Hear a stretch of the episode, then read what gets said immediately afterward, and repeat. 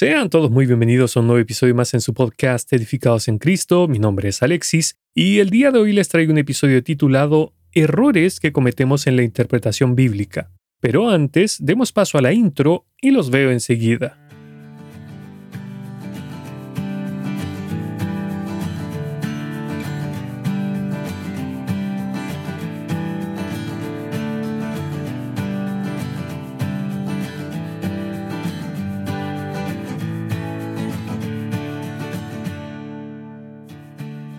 Dice la palabra de Dios. Toda la escritura es inspirada por Dios y útil para enseñar, para redarguir, para corregir, para instruir en justicia, a fin de que el hombre de Dios sea perfecto, enteramente preparado para toda buena obra. Segunda de Timoteo capítulo 3 versículos 16 y 17, leí la versión Reina Valera 1960. La palabra en el original griego que en nuestras Biblias aparece traducida como inspirada es theopnestos, que a su vez proviene de las palabras griegas theos, que significa Dios, y neo, que significa respirar o soplar. Entonces, esta palabra significa producido por el Espíritu de Dios, entendido como el aire que fue físicamente expulsado por los pulmones de Dios. Ahora, ¿por qué digo esto? Porque quiero que lo tengamos en mente durante el episodio, recordando que cada porción y versículo de las Escrituras fue dicho por Dios mismo y que, por lo tanto, nos es útil. Es decir, no lo podemos desechar por ser algo del Antiguo Testamento o por haber sido dicho en otra época. Pero antes de continuar, quisiera aclarar que yo no soy un experto en interpretación bíblica, pero sí he estudiado cómo se debe hacer esta. Así que quiero aclarar algunos errores de interpretación recurrentes con los que me he encontrado estos últimos meses. La verdad es que varios son algo controversiales e incluso dividen a los creyentes en muchas partes. No obstante, no es mi intención causar más división, sino que solo quiero aclarar que hay versículos y pasajes que se han interpretado de mala manera al no tener en cuenta un punto muy importante y que es que Dios no cambia, tal como leemos en los versículos de Salmos capítulo 102, verso 26, Malaquías 3.6, Hebreos 13.8 y Santiago 1.17. Entonces, comencemos con el primer error. Dicen las escrituras, la mujer no vestirá ropa de hombre, ni el hombre se pondrá ropa de mujer, porque cualquiera que hace esto es abominación al Señor tu Dios. Deuteronomio capítulo 22 versículo 5, leí la versión de la Biblia de las Américas. Este es el versículo clásico que usa la mayoría de los creyentes para rechazar el uso del pantalón en la mujer hoy en día. Aunque, por otra parte, hay un gran número de creyentes que aluden que en los tiempos bíblicos solo usaban túnicas como vestimenta y no existían los pantalones, razón por la cual no se podría usar este versículo para hablar que la mujer debe usar vestidos. Entonces, ¿quién tiene la razón en esto? ¿Quién interpreta correctamente este pasaje? Una regla básica de interpretación bíblica es que todo pasaje se debe mirar en el contexto general del libro y especialmente en el contexto del capítulo y del párrafo que estamos leyendo o estudiando. En cuanto a este verso de Deuteronomio, algunas versiones ponen como título no inspirado leyes diversas a los versículos que van del 1 al 12 del capítulo 22 de Deuteronomio. En esta porción, Dios menciona cosas como qué hacer con un animal extraviado que uno se encuentra, o edificar un muro para evitar que alguien se caiga de un balcón. Además, menciona varios versos que guardan relación con el versículo 5, estos son los versos que van del 9 al 11 y en ellos Dios nos deja en claro que le desagradan las mezclas. Esta es la manera correcta de mirar este versículo, es decir, entendiendo que el versículo 5 forma parte de lo que le desagrada a Dios en cuanto a las mezclas. Por ejemplo, cuando Dios le dijo al pueblo de Israel que no se mezclara con los pueblos de Canaán, no fue porque fuera racista o elitista, sino porque ellos los llevarían al mal, los inducirían a alejarse de él y a adorar a otros dioses. cosa que efectivamente sucedió. Si miramos, por ejemplo, a los modelos que salen en las revistas de moda y que desfilan en las pasarelas de todo el mundo, veremos la corrupción del sistema mundano. ¿A qué me refiero? A que existe toda una tendencia en buscar hombres y mujeres llamados andrógenos, es decir, unos que tengan rasgos que no permitan identificar qué son, es decir, si son hombres o mujeres. Sabemos que Dios creó un hombre y una mujer bien diferenciados en todo sentido, porque los hombres y las mujeres tenemos bastantes diferencias, que van desde las anatómicas, como por ejemplo la estructura ósea, la musculatura, los genitales, etc., pasando por las fisiológicas, tales como las hormonas o el funcionamiento de nuestros cerebros. Y asimismo nos hizo diferentes en lo que a expresión de sentimientos se refiere. Al estudiar la palabra de Dios, podemos encontrar que Él siempre ha hecho separaciones.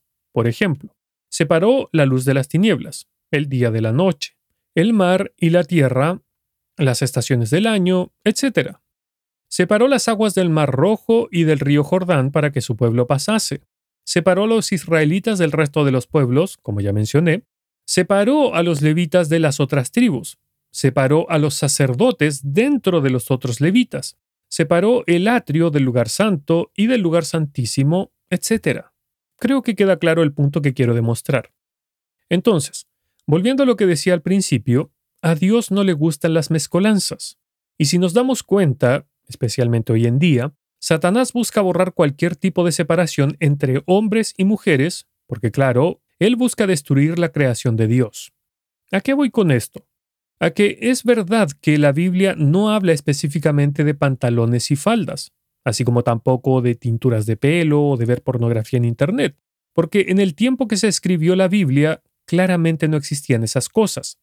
Sin embargo, y teniendo en cuenta que Dios no cambia, el trasfondo de lo que a Él le agrada o le desagrada es el mismo sin importar la época. Y en este caso específico, las mezclas y la unión o fusión de las cosas que Dios separó desde el principio y que aún hoy en día nos manda a mantener separadas. Ahora, si interpretamos el versículo de Deuteronomio 22.5 como que eso era algo del pasado, que ya no se aplica a nuestros tiempos, porque los tiempos cambian, o que los pantalones y las faldas no eran la vestimenta de la época, es un grave error. ¿Por qué se podrá preguntar alguien? Por la sencilla razón de que Dios no cambia. Y como ya vimos, lo que a Dios no le agrada son las mezcolanzas, especialmente las mezcolanzas entre sexos que Él creó bien diferenciados y asimismo entre el creyente y el mundo. En conclusión, este versículo de Deuteronomio 22.5 nos habla de que incluso en nuestra vestimenta debe notarse la diferencia entre hombre y mujer. Y es cosa de ver cómo visten las personas del mundo para entender cómo no deberíamos vestirnos nosotros los creyentes. Entonces, continuemos y veamos otro de los errores interpretativos. Dice así la palabra de Dios. Como en todas las iglesias de los santos, vuestras mujeres callen en las congregaciones, porque no les es permitido hablar, sino que estén sujetas, como también la ley lo dice. Y si quieren aprender algo, pregunten en casa a sus maridos, porque es indecoroso que una mujer hable en la congregación. Primera de Corintios capítulo 14 versículos 33 al 35, leí la versión Reina Valera 1960. Y también están estos otros versículos que mencionan lo mismo. Que la mujer aprenda calladamente con toda obediencia. Yo no permito que la mujer enseñe ni ejerza autoridad sobre el hombre, sino que permanezca callada. Primera de Timoteo capítulo 2 versículos 11 y 12, leí la versión de la Biblia de las Américas. Particularmente, estos versículos les desagradan a muchas personas, especialmente a las mujeres que son pastoras o ministros, las cuales enseñan y predican en diferentes congregaciones. El error interpretativo que he escuchado sobre estos versículos va de la siguiente manera. En la antigüedad, cuando fueron escritas estas cartas, a las mujeres no se les permitía predicar o estudiar. Y lo que el apóstol Pablo quiso decir es, comillas, mujeres, guarden silencio porque todavía tienen que aprender. Cierre de comillas. En otras palabras, lo que está haciendo Pablo es darles una oportunidad para que aprendan de las escrituras, porque como dicen quienes interpretan de esta forma este pasaje, las mujeres estaban entrando hace poco al tema de la palabra de Dios y recién estaban recibiendo instrucción bíblica. Por lo tanto, no llevaban mucho tiempo aprendiendo de la Biblia y, como todo nuevo creyente, eran inexpertas en varios temas. Entonces, lo que hace el apóstol es decirles, comillas, necesito que estén en silencio, que aprendan primero, y cuando hayan aprendido tendrán la posibilidad de enseñar a otros la verdad de lo que dice la Biblia sin equivocaciones. Esta interpretación suena muy convincente, claro, como todas las mentiras del diablo. Pero quien interpreta así las escrituras comete un gran error, porque decir que se les prohibía hablar en voz alta a las mujeres porque eran inexpertas en las escrituras y que primero debían aprender para luego poder enseñar, no tiene un sustento, porque Pablo se lo tendría que decir también a los hombres. El apóstol tendría que haber dicho lo siguiente, como en todas las iglesias de los santos, vuestros hombres y mujeres callen en las congregaciones, porque no les es permitido hablar a los que son nuevos, sino que estén sujetos a los más ancianos, como también la ley lo dice. Y si quieren aprender algo, pregunten en casa a sus maridos o esposas que ya llevan tiempo en las cosas de Dios, porque es indecoroso que un hombre o una mujer neófitos hablen en la congregación. Claramente no es lo que dice, porque no era la intención del apóstol. Esto no tenía que ver con la cultura o los tiempos, ni tampoco con el lugar histórico de la mujer frente al hombre en aquellos días, puesto que en los versículos que siguen de 1 de Timoteo capítulo 2 verso 12, Pablo da la razón para decir lo que dijo sobre el silencio que las mujeres deben guardar en las congregaciones. Escuche, porque Adán fue creado primero, después Eva, y Adán no fue el engañado, sino que la mujer, siendo engañada completamente, cayó en transgresión. Primera de Timoteo capítulo 2 versículos 13 y 14, leí la versión de la Biblia de las Américas. Acá vemos que la razón del silencio de las mujeres en la congregación es debido al orden divino de la creación y al engaño del que fue víctima la mujer.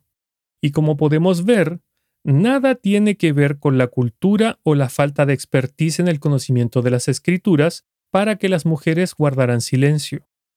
Otra de las razones que dan para que la mujer hable en voz alta en las congregaciones es cuando dicen que Dios nos hizo iguales, varón y hembra me refiero, y que tenemos el mismo mandamiento del Señor de predicarle a todos. Marcos capítulo 16, verso 15. Sí, es cierto que fuimos creados iguales delante de Dios, y también es cierto que todos tenemos el deber de predicar a nuestros semejantes. Sin embargo, y como ya leí recién, el tema del silencio de la mujer es por un orden establecido por Dios, no porque Pablo fuera machista o debido al contexto histórico pues tiene que ver con un tema de autoridad impuesta por Dios. Y en cuanto a lo de predicar, Pablo está hablando de hacerse en la congregación, es decir, que exclusivamente en la congregación una mujer no puede hacerlo en voz audible, pero tiene el mismo deber y la misma responsabilidad de un varón de predicar la palabra de Dios. Otro error parecido a este es el siguiente. Todo hombre que cubra su cabeza mientras ora o profetiza deshonra su cabeza. Pero toda mujer que tiene la cabeza descubierta mientras ora o profetiza, deshonra su cabeza, porque se hace una con la que está rapada. Porque si la mujer no se cubre la cabeza, que también se corte el cabello. Pero si es deshonroso para la mujer cortarse el cabello o raparse, que se cubra. Pues el hombre no debe cubrirse la cabeza, ya que él es la imagen y gloria de Dios pero la mujer es la gloria del hombre. Primera de Corintios capítulo 11 versículos del 4 al 7, leí la versión de la Biblia de las Américas. Este es otro de los temas controversiales en muchas denominaciones hoy en día, pues es un tema que también divide. Y al igual que en el error anterior, este mandato del apóstol Pablo es visto desde un contexto cultural, así como de una acusación al decir que Pablo era machista.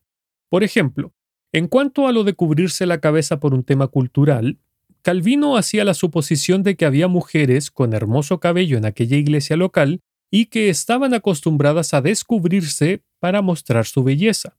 Y por lo tanto, lo dicho por el apóstol venía a frenar este vicio. En un comentario popular del siglo XVIII, el autor decía lo siguiente.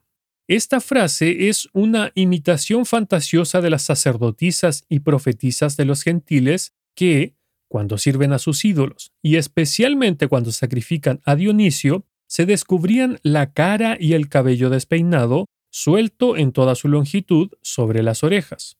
En otras palabras, lo que acá se dice es que lo que las cristianas de la iglesia local de Corinto hacían era imitar a las mujeres paganas. Otro comentarista del siglo XIX decía que las mujeres de Corinto, sobre la base de la abolición de la distinción de sexos en Cristo, Gálatas capítulo 3 verso 28, exigían igualdad con respecto al género masculino y, sobrepasando los límites del decoro, se presentaban para orar y profetizar sin el velo cultural de la mujer. Pero, ¿fue por esa razón que Pablo dijo todo lo que dijo? Veamos el contexto del pasaje y leamos los versículos que siguen de 1 Corintios 11. Dice así la palabra de Dios. Porque el hombre no procede de la mujer, sino la mujer del hombre. Pues en verdad el hombre no fue creado a causa de la mujer, sino la mujer a causa del hombre. Por tanto, la mujer debe tener un símbolo de autoridad sobre la cabeza por causa de los ángeles. Primera de Corintios capítulo 11 versículos del 8 al 10 leí la versión de la Biblia de las Américas. Claramente podemos ver que las razones de Pablo no tienen que ver con la cultura, ni con que fuera fariseo, y la tradición judía de que las mujeres se cubrían la cabeza o porque, comillas, era machista. Si nos damos cuenta, él da una respuesta que traspasa el tiempo y lo humano, pues dice que esa señal de sumisión es por el orden establecido por Dios en la creación y que tiene que ver con los seres angelicales. En otras palabras, no es un tema cultural de imitación de las paganas, o de mostrar su hermoso cabello, así como tampoco es por el comillas machismo o el fariseísmo de Pablo, sino que es algo de origen divino. Por lo tanto, no podemos interpretar este pasaje en los contextos antes mencionados, porque hacer eso sería un error. Ahora, el último error que quiero tocar es el siguiente. Pero yo os he dicho, no resistáis al que es malo. Antes, a cualquiera que te abofetee en la mejilla derecha, vuélvele también la otra. Y al que quiera ponerte pleito y quitarte la túnica, déjale también la capa. Y cualquiera que te obligue a ir una milla, ve con el dos. Al que te pida, dale. Y al que desee pedirte prestado, no le vuelvas la espalda. Mateo capítulo 5 versículos del 39 al 42, leí la versión de la Biblia de las Américas. Hay hermanos quienes, basados en un contexto histórico, Dicen que el Señor Jesús dijo esto debido a los centuriones romanos. Explican que, como bien sabemos, el imperio romano tenía bajo su dominio a Israel, y debido a que estos soldados eran bastante prepotentes y les gustaba abusar de su poder, entre las cosas que hacían estaban estas que mencionaba el Señor. Un ejemplo de ello lo encontramos en el proceso de crucifixión del Señor. Escuche, cuando salían, hallaron a un hombre de Sirene que se llamaba Simón, a este obligaron a que llevase la cruz. Mateo capítulo 27 versículo 32, leí la versión Reina Valera 1960. Acá vemos que a Simón de Sirene lo obligaron a llevar la cruz del Señor. Entonces, según la interpretación que mencioné antes, lo dicho por el Señor Jesús corresponde a un tema netamente de Israel de aquellos tiempos. ¿Cuál sería el error en esto? El error central de estos tres últimos errores que mencioné tienen que ver con situar a las escrituras en un tiempo pasado, encapsulando su interpretación a tiempos remotos, quitándole así la validez para nuestros días. Indirectamente, quienes hacen estas interpretaciones están diciendo que la palabra de Dios no es eterna, sino que es anacrónica. Esto es, que no es propia de la época de la que se trata, que en este caso serían nuestros días.